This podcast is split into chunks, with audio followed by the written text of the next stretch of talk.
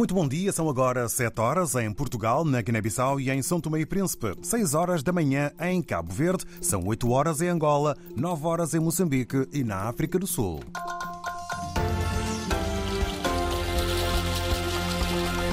Conhecemos agora os principais destaques deste jornal.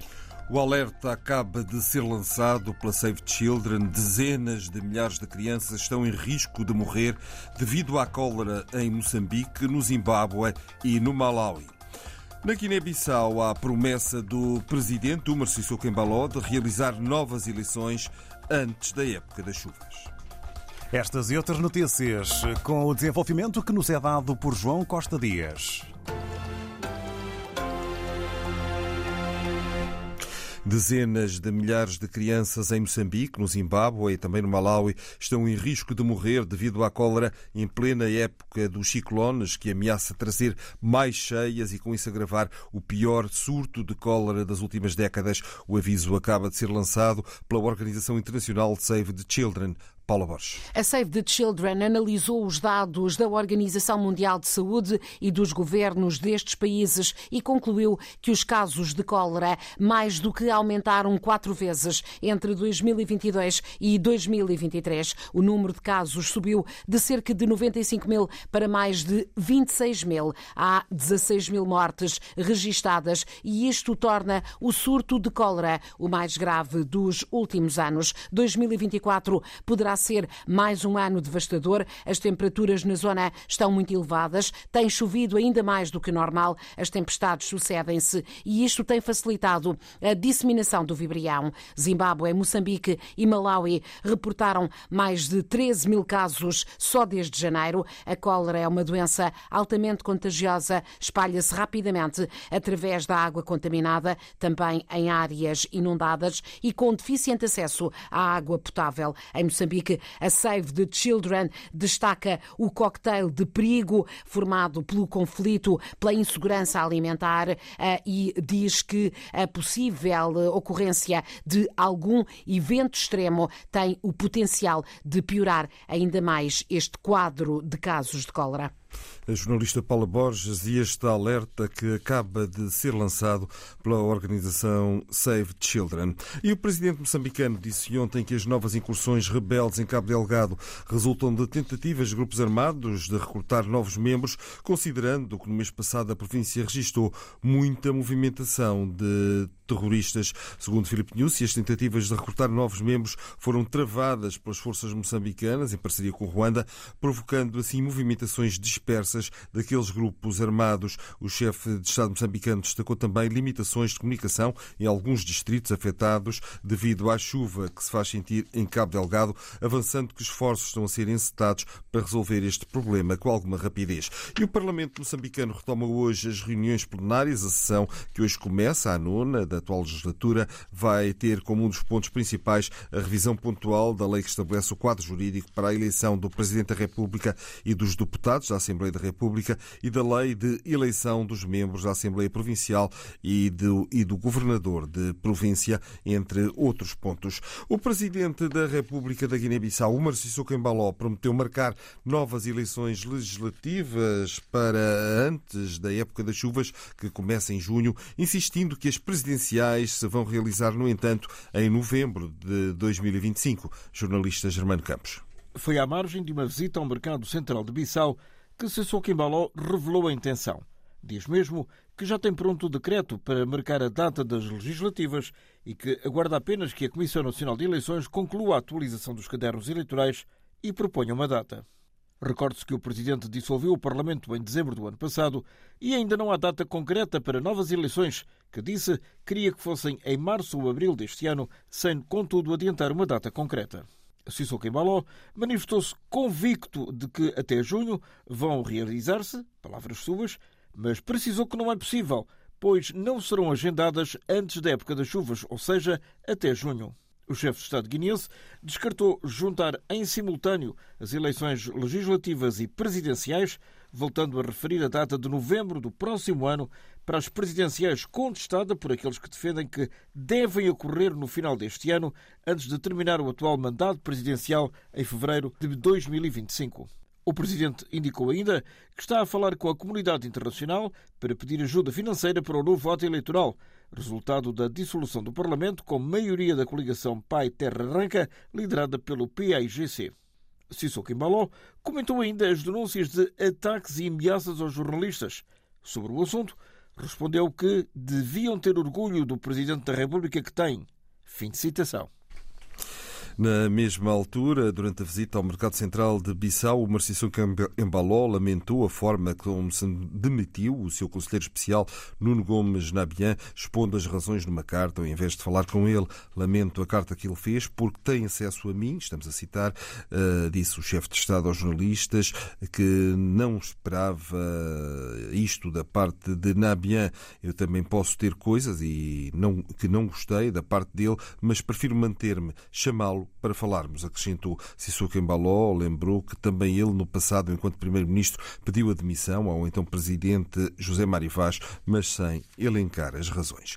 A ex-Ministra da Justiça guineense, Ruto Monteiro, pediu ontem o apoio dos deputados da União Europeia e países da África, Caribas e Pacífico para a reposição da legalidade e democracia na Guiné-Bissau, em declarações aos jornalistas no Parlamento angolano, onde decorreu a primeira sessão da Assembleia Parlamentar Paritária uh, África, Caribas e Pacífico, União Europeia, Ruto Monteiro, diretora de gabinete do Presidente da Assembleia Nacional Popular, o Parlamento aqui na Bissau, disse que atualmente a democracia no seu país não existe.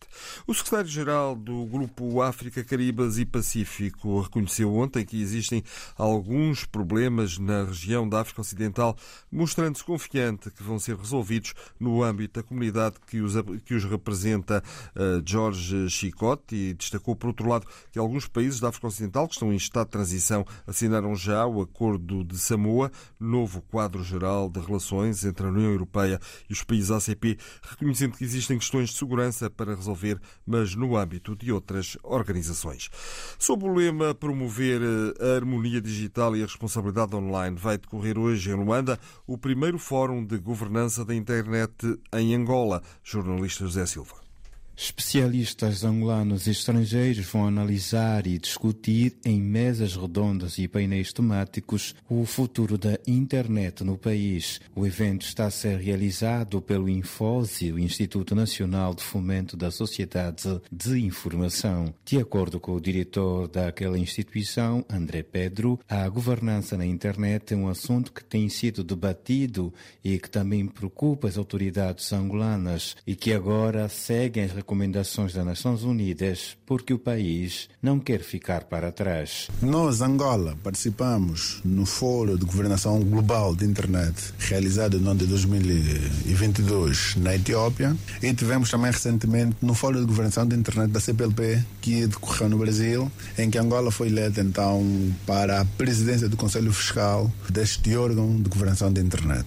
A importância da internet na sociedade moderna, a promoção do uso sustentável e inclusivo da internet, bem como regulação e cooperação na governança da internet, a internet e as infraestruturas de comunicação em Angola são alguns dos temas que marcam o fórum. A organização entende que ainda é necessário elucidar os utilizadores sobre o conceito de governança na internet.